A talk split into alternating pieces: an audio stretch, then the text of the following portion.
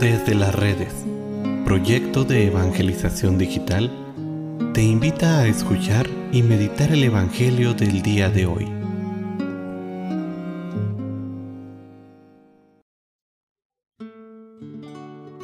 El día de hoy, viernes 5 de agosto, escuchemos con atención el Santo Evangelio según San Mateo.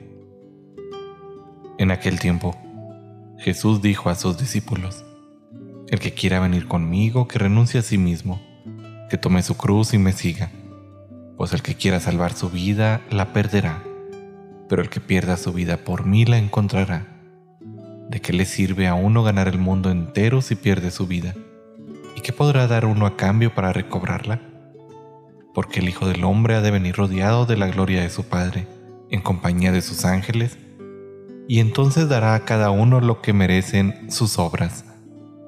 Yo les aseguro que alguno de los aquí presentes no morirá sin haber visto primero llegar al Hijo del Hombre como Rey. Palabra del Señor. Jesús nos pone dos condiciones para seguirlo.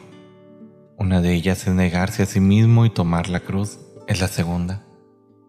Es importante el orden en el que Jesús las pone ya que quien no es capaz de renunciar a sí mismo, es decir, a no tenerse por alguien sumamente importante, a no considerarse mejor que los demás, es decir, a aceptar su realidad de criatura, no podrá cargar con la cruz.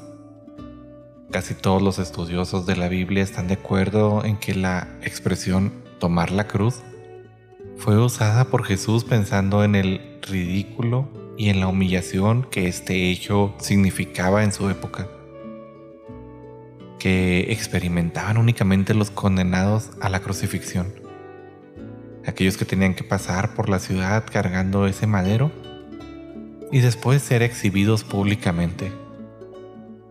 En esta procesión hasta el lugar de la crucifixión, la gente solía insultarlos, se burlaba de ellos, los escupía y despreciaba.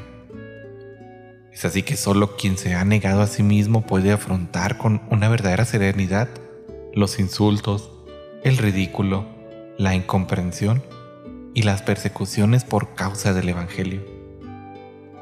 Ciertamente, seguir a Jesús no es algo fácil, pero es algo que vale la pena, pues, como el mismo Evangelio nos dice el día de hoy, ¿de qué le serviría al hombre ganar el mundo si finalmente se va a perder a sí mismo, si finalmente va a perder aquello por lo que nos encontramos en este camino de santidad, la vida eterna.